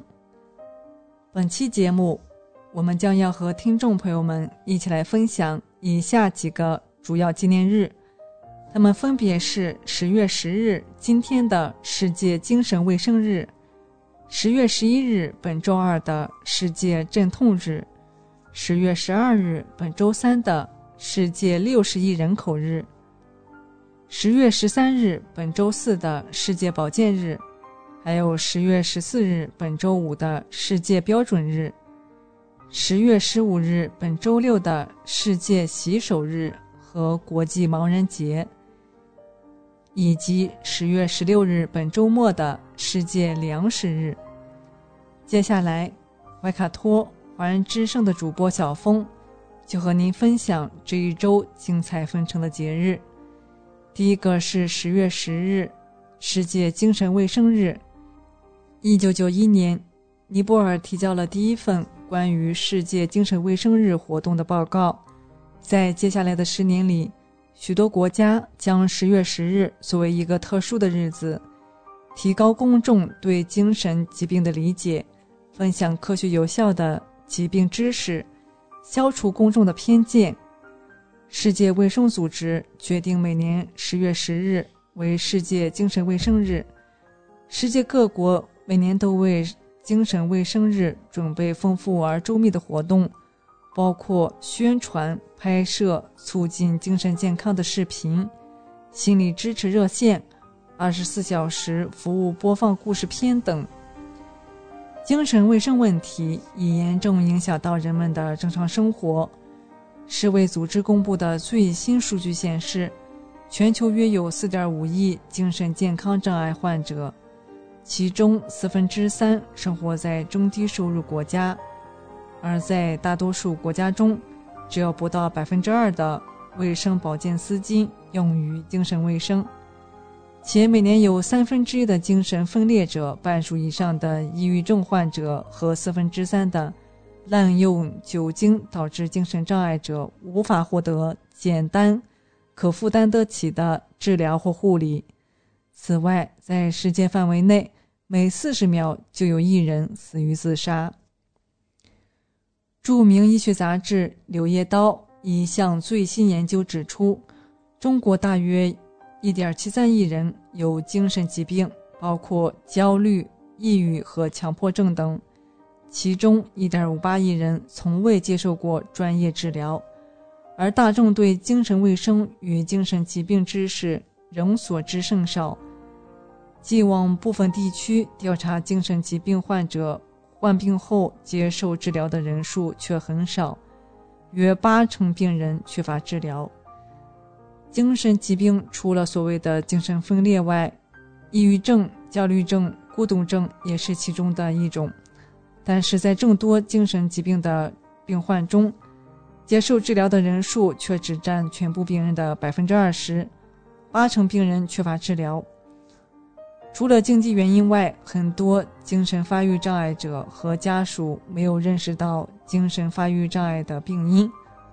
或者害怕受到世俗偏见的歧视，讳疾忌医。其实，如果患者愿意，完全可以去医疗机构，医生会比家人、朋友更专业的给予及时干预和疏导，让患者建立信心，指导其家人如何面对患者，帮助他们走出精神黑洞。下一个纪念日是十月十一日，世界镇痛日。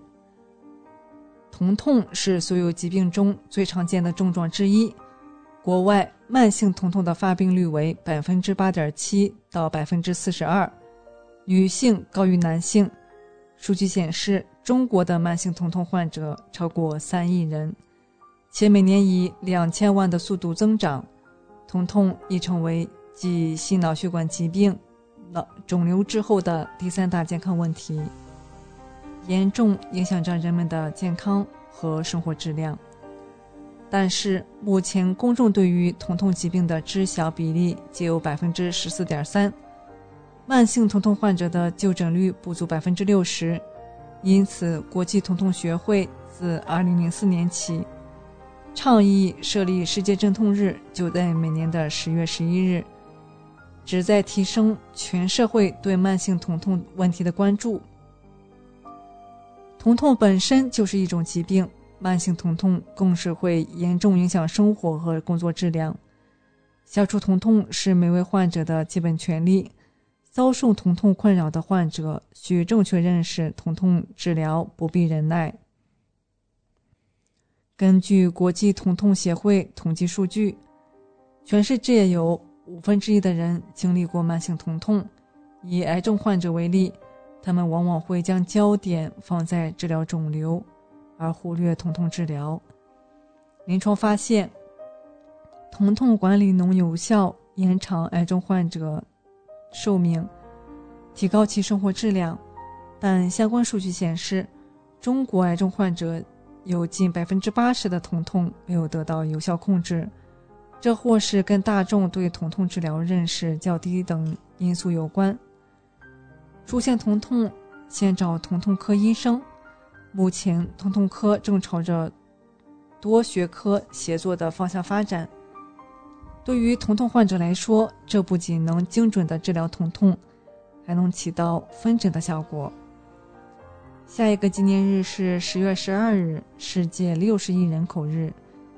一九九九年，联合国根据世界人口发展的趋势。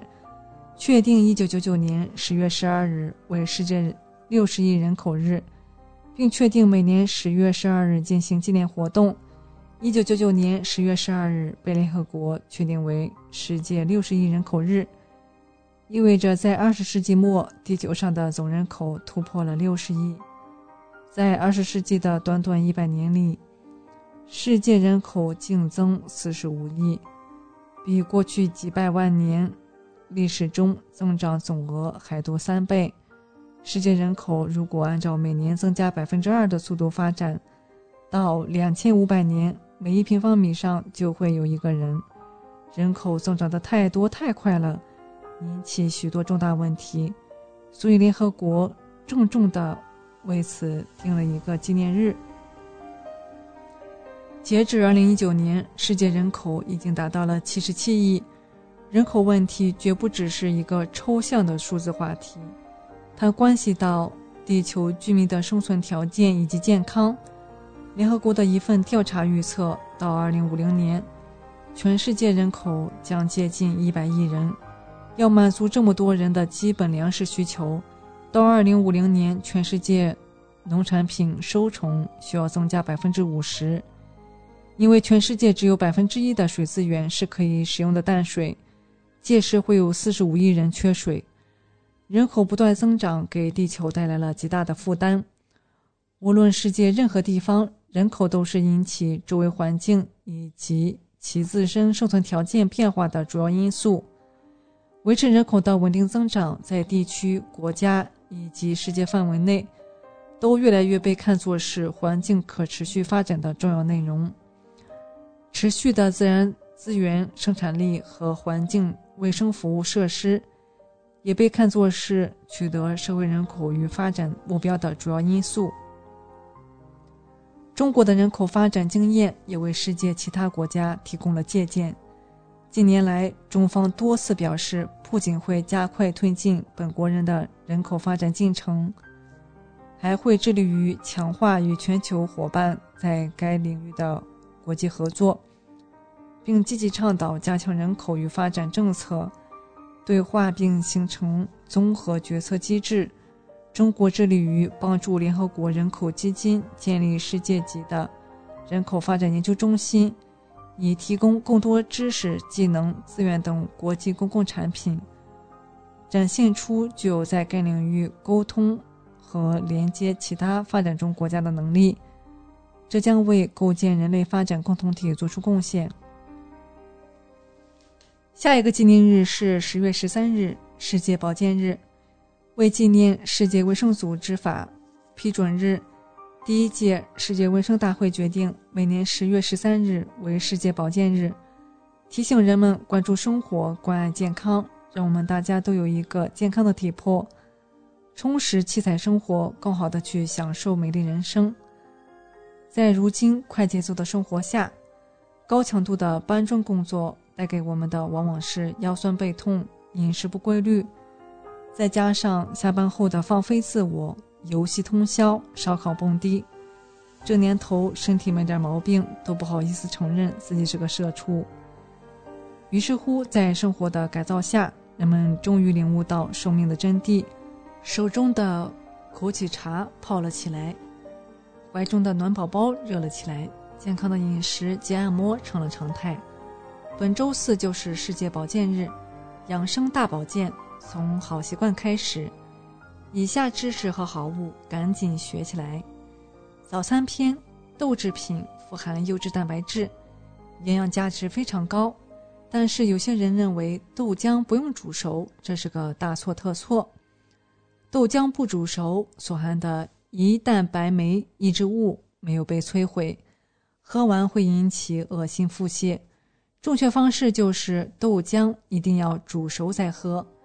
还有晚餐篇，晚餐丰盛是大忌，长期嗨吃会导致身体肥胖，加速衰老，还会引起心脑血管和消化道疾病。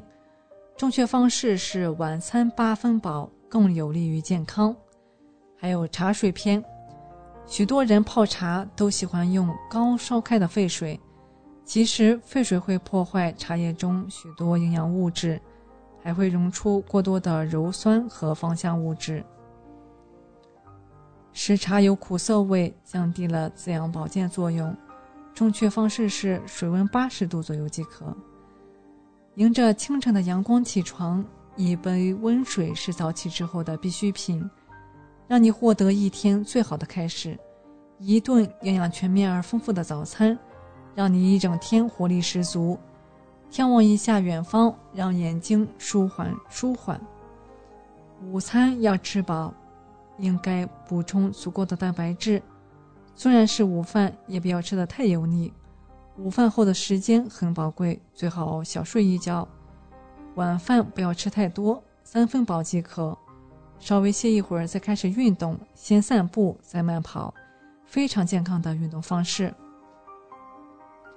时间差不多就该洗个澡了，让身体彻底舒缓下来，洗去一天的疲惫。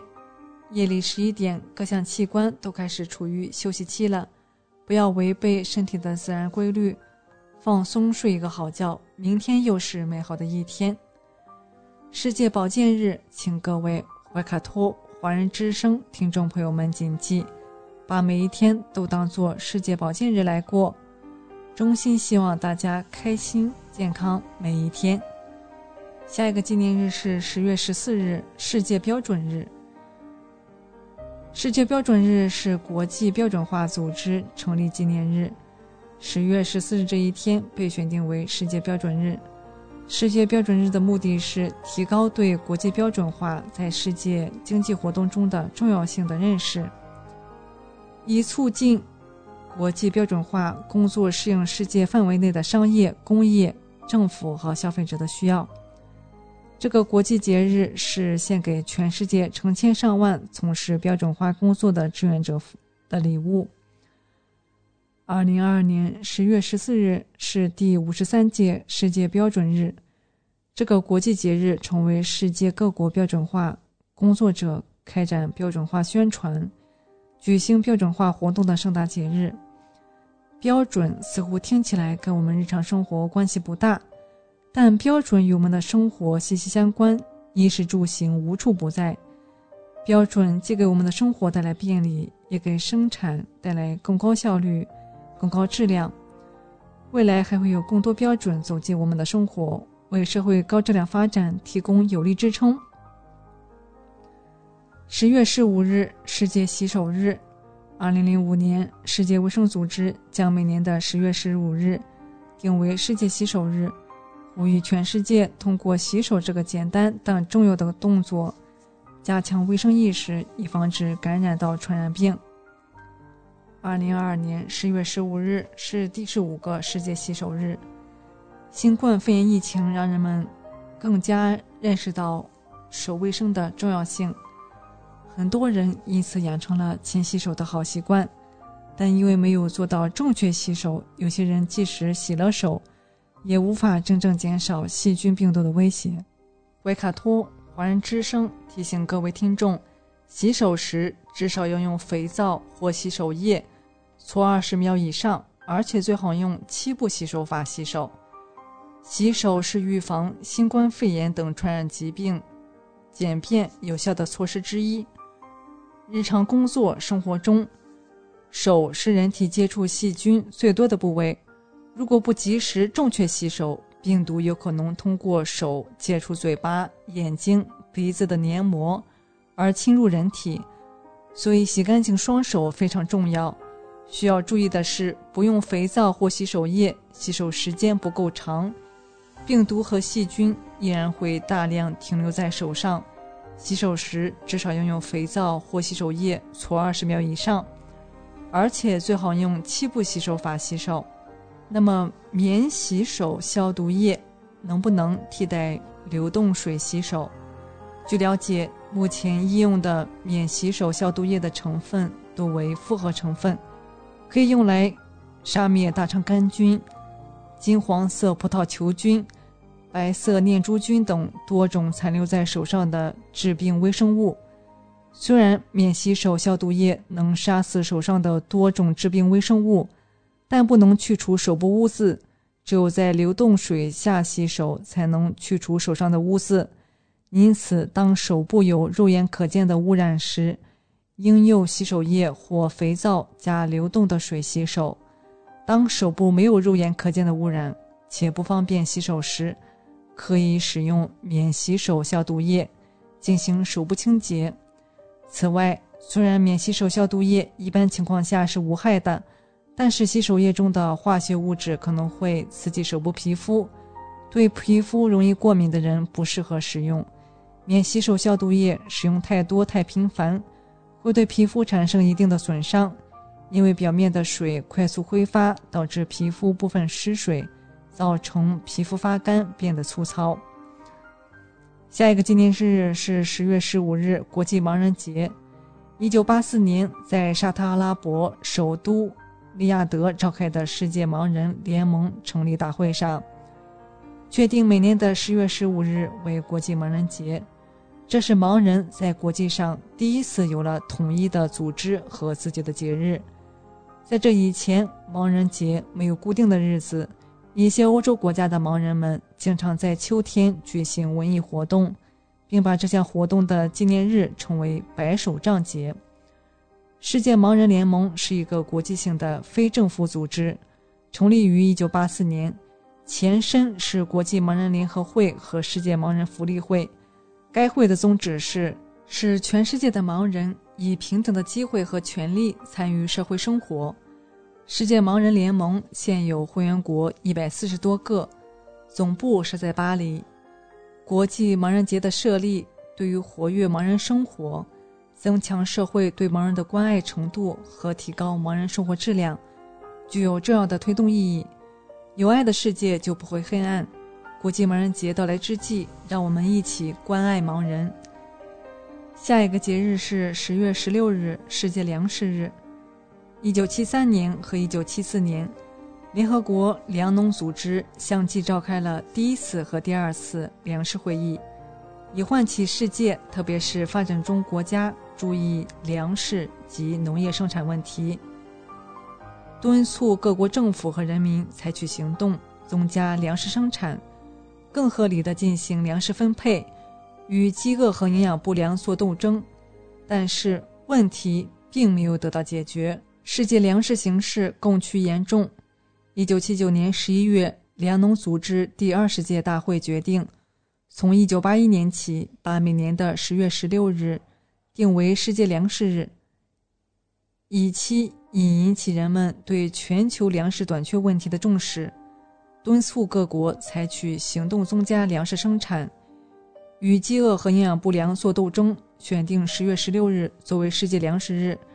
是因为粮农组织创建于1945年的这一天。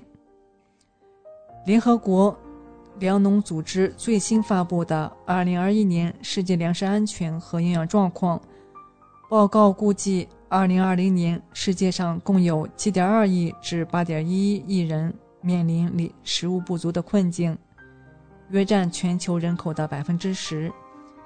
与此同时，全球每年约三分之一粮食。被损耗和浪费。尽管近年来我国粮食生产连年丰收，但丰收背后凝结了几代中国人的不懈努力。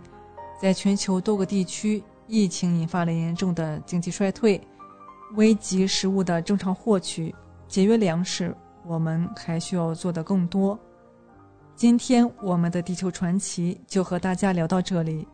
希望节目主播小峰可以带给听众朋友一些有趣的话题和知识，能够引起大家的共鸣。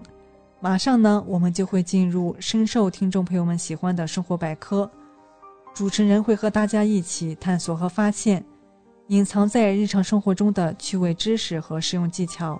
不要走开，精彩稍后继续。聆听我的声音，精彩您的生活。美妙无处不在，怀卡托华人之声生活百科。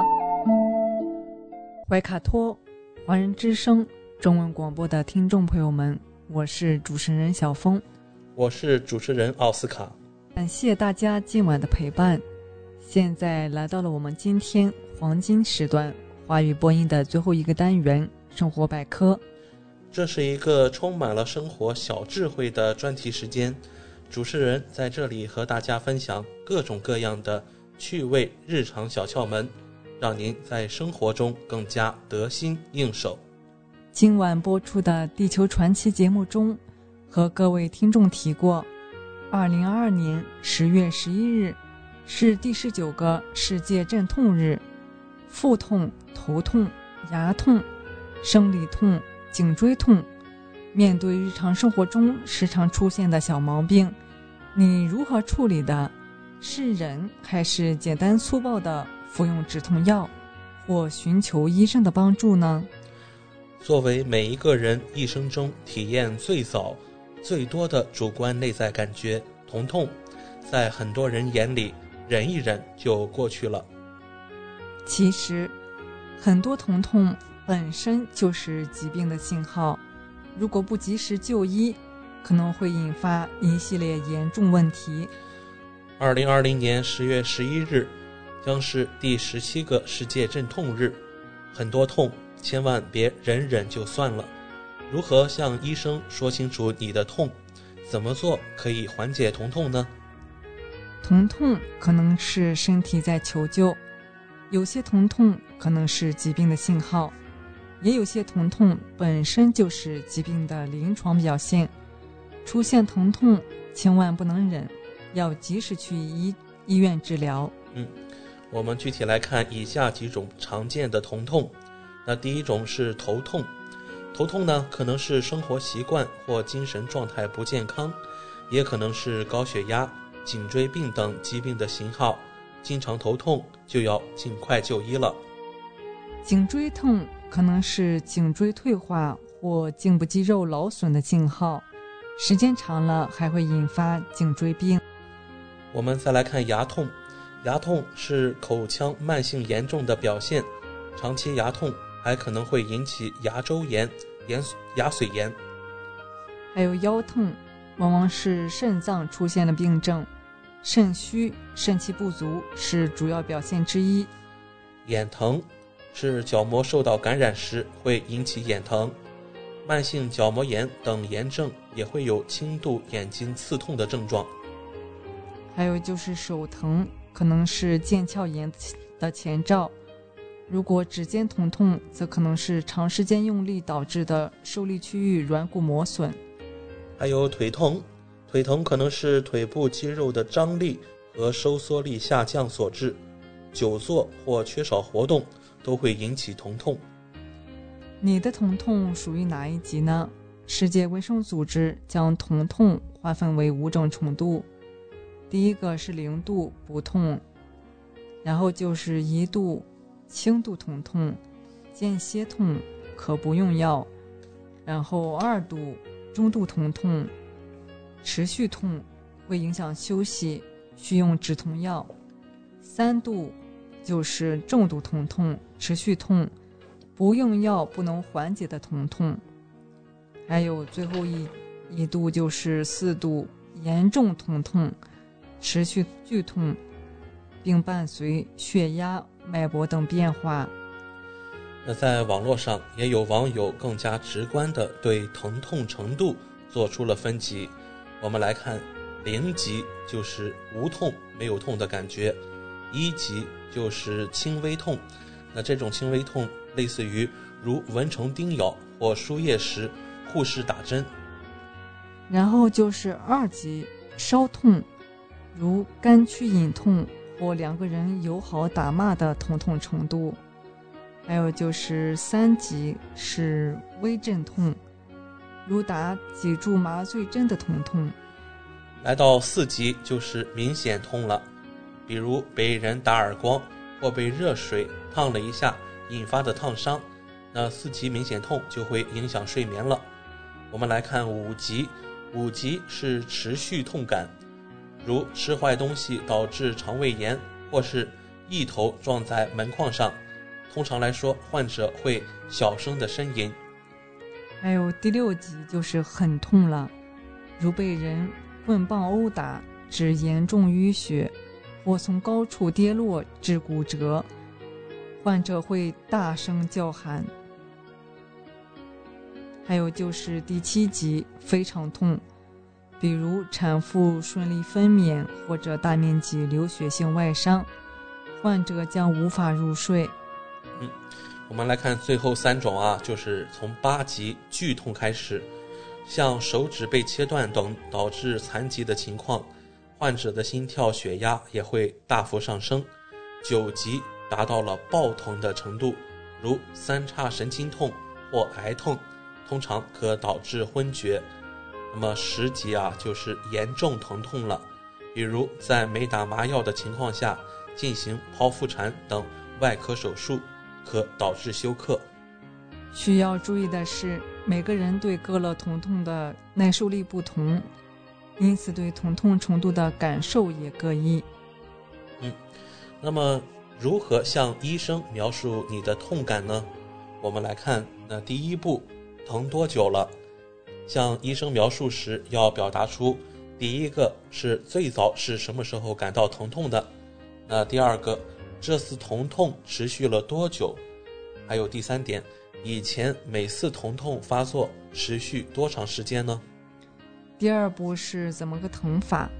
可以用打比方的方式来描述，比如刺痛就是像针扎一样的疼痛，还有灼痛像火烧一样的疼痛，胀痛身体某个部位由内向外撑的疼痛。还有撕裂痛，就是身体部位像被撕开一样的疼痛。嗯，第三步关于疼的时间和规律，向医生描述时要表达是持续痛还是间歇痛呢？是白天痛还是晚上疼呢？第四步就是影响疼的因素，向医生描述按压疼痛部位，疼痛会加重还是缓解？还有就是休息后疼痛有没有减轻？嗯，那今晚怀卡托华人生华人之声的主播呀，在这里也给大家介绍几个缓解疼痛的小妙招。我们来看如何缓解头痛，在两眉间有一个印堂穴，用拇指和食指轻按这个部位，就有助于缓解疼痛。还有缓解牙疼。按摩拇指、食指合拢时，肌肉的最高处就是虎口，并朝小指方向发力，可以缓解牙痛。嗯，那颧弓与下颚之间的凹陷这个地方有一个下关穴，牙痛时按压这个部位也可以缓解疼痛。还有缓解肩痛，五指用力拿捏肩部。有助于缓解肩膀酸痛、落枕等症状。嗯，缓解背疼，可以将双手搓热后搓搓后腰，就可以缓解腰酸背疼。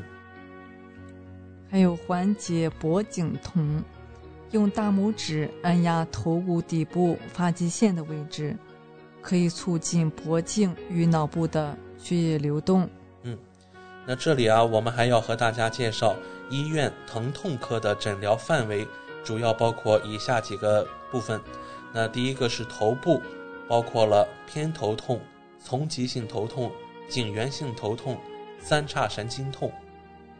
然后就是颈部，颈椎间盘突出、痉挛性斜颈。嗯，那肩部呀是包括肩周炎、心廓出口综合症。胸部是肋间神经痛带状疱疹，胸部的椎间盘突出，以及胸部手术以后的局部疼痛。腰部主要包括了腰椎间盘突出、腰三横突综合症，还有肌筋膜炎。下肢是膝关节炎、坐骨神经痛等。以上这些都是在疼痛科的诊疗范围内，以及癌性疼痛的治疗。都是疼痛科比较擅长的，所以面对疼痛，千万别忍忍就算了，必要时及时来专业医疗机构进行治疗。嗯，那说到疼啊，大家熟知的痛风，在发作时的疼痛像一阵风，来得快，去得也快，导致不少患者好了伤疤忘了疼。在日常生活中，该如何避免痛风发作？那今天的节目，我们就来科普一下相关的知识。什么是痛风呢？痛风病是指与高尿酸血症、尿酸盐沉积密切的相关的进展性代谢疾病。近年来我国发病率逐年上升，高达百分之八点四，且逐渐低龄化。那什么是高尿酸血症呢？高尿酸血症是一组嘌呤代谢紊乱所致的疾病，指血清尿酸超过了体内的溶解度水平，就会引发痛风性急性关节炎、痛风性慢性关节炎、慢性间质性肾炎、尿酸肾结石。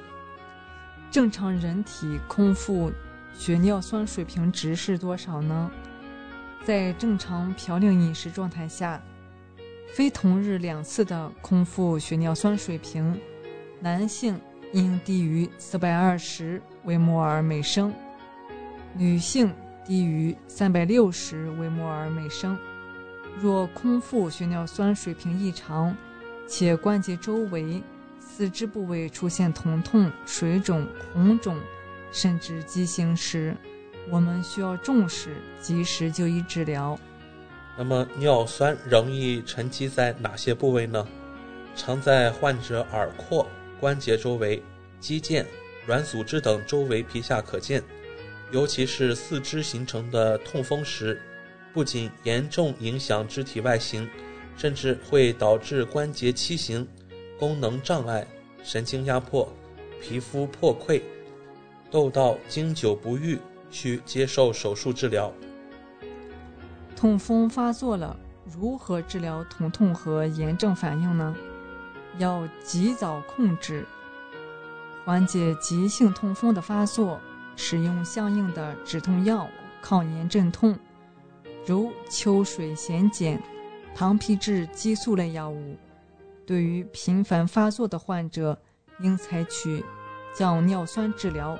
从而缓解症状，控制病情，如本秀马龙、非布司他等。好了，那我们和大家介绍如何预防痛风发作呢？那第一点是要注意低嘌呤饮食。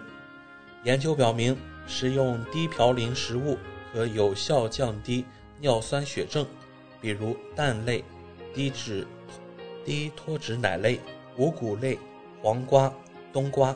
洋葱、苹果、葡萄、菠萝等，但严禁避免吃的是豆芽类、内脏类、海鲜类以及芦笋、紫菜等。还要保持饮水量大于两千毫升每天。尿酸可随着尿液相对排出体外，可缩短发病时间，减轻症状。第三点，严格限制烟酒，尤其要限制啤酒的摄入。避免摄入富含果糖的饮料，因为酒精在人体内发酵会消耗大量水分，而产生大量嘌呤，同时还会刺激肝脏产生尿酸。还要适当运动，选择简单放松的方式，比如散步、打太极拳、骑车等。作息规律，避免熬夜。第五点，定期监测血清尿酸值。男性低于四百二十微摩摩尔每升，女性低于三百六十微摩尔每升。还要坚持药物预防，使用药物要严格根据医生的医嘱，遵循小剂量、逐量增加的原则，慎用影响排泄尿酸的药物，如阿司匹林和利尿剂。嗯，好了，各位听众，十几分钟的时间过得飞快。那今天我们生活百科也要告一段落了。希望主播小峰和奥斯卡在这里的分享，让大家感受到了来自日常生活方方面面的乐趣。谢谢您的收听。知音知心知天下，同行同心同精彩。怀卡托华人之声美文分享栏目《心情物语》。用耳朵倾听你我的快乐，用心灵关注世界的宽广。晚上好，欢迎打开今天的《人民日报》夜读。今天和你分享让生活越来越充实的六种方式。第一，作息规律。规律的作息方式能影响一个人的生活状态。如果白天很劳累，晚上能及时休息，保持充足睡眠的话。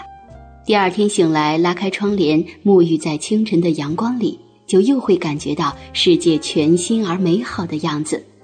带着这份愉悦的心情去工作，自然也会更高效。第二，开放心态。经常有人把开放的心态和年龄挂钩，觉得是因为年龄大，接受新事物的能力才开始变差。但实际上，一个人真正衰老的原因是丧失了对新事物的好奇心。不要总是对新事物怀有偏见，因为你拒绝的可能是通往新生活的一扇门。打开眼界，才能改变认知。第三，找到热爱。很多人之所以能越活越优秀，是因为内心保有热情。对于生活而言，热爱无疑是强有力的助推器，它会赋予你能量，促使你不断探寻生命的更多可能性。心有热爱，眼中自有光芒。去找到你所热爱的事，并为之全力以赴，便能活成自己喜欢的样子。第四，不断学习，永远不要停止学习，因为生活永远不会停止教学。学习对一个人的重要性，不只在于习得新知识，更在于能帮助我们保持思考的习惯，修正对世界的认知，对自我的了解，继而不断成长。让学习成为一种习惯，你所收获的将会是应对生活的底气和智慧。第五，发掘兴趣。经常听到有人感慨，业余时间不想浪费，却又不知道可以做点什么。对此，我们要明白，兴趣并不是一开始就能拥有的，它需要你一步步去探索。所以，迈出第一步至关重要。可以试着学一门乐器，练一项手艺，也可以去集集邮、插插花，学会享受兴趣带来的快乐，让性情得到陶冶和升华，生活自会变得与众不同，充满滋味。第六，学会生活。再忙都别忘了好好生活，做好手上的每一件小事，学会关心和理解身边的每一个人，用心欣赏每一道风景。这些组合起来，其实就是你离幸福最近的距离。学会生活，才能不辜负生命中一切美好的相遇和相伴。好了，以上就是今天阅读的全部内容，感谢您的收听。想收听更多夜读文章，请下载人民日报客户端。祝你好梦，晚安。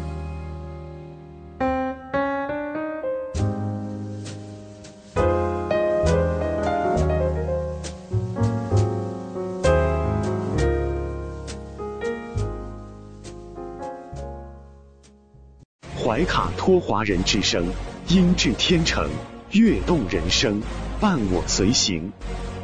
怀卡托华人之声，音质天成，乐动人生，伴我随行。You are listening to Waikato Chinese Voices. Follow our radio, share the world. 您正在收听的是 FM 八十九点零怀卡托华人之声广播电台节目，我们在新西兰为您播音。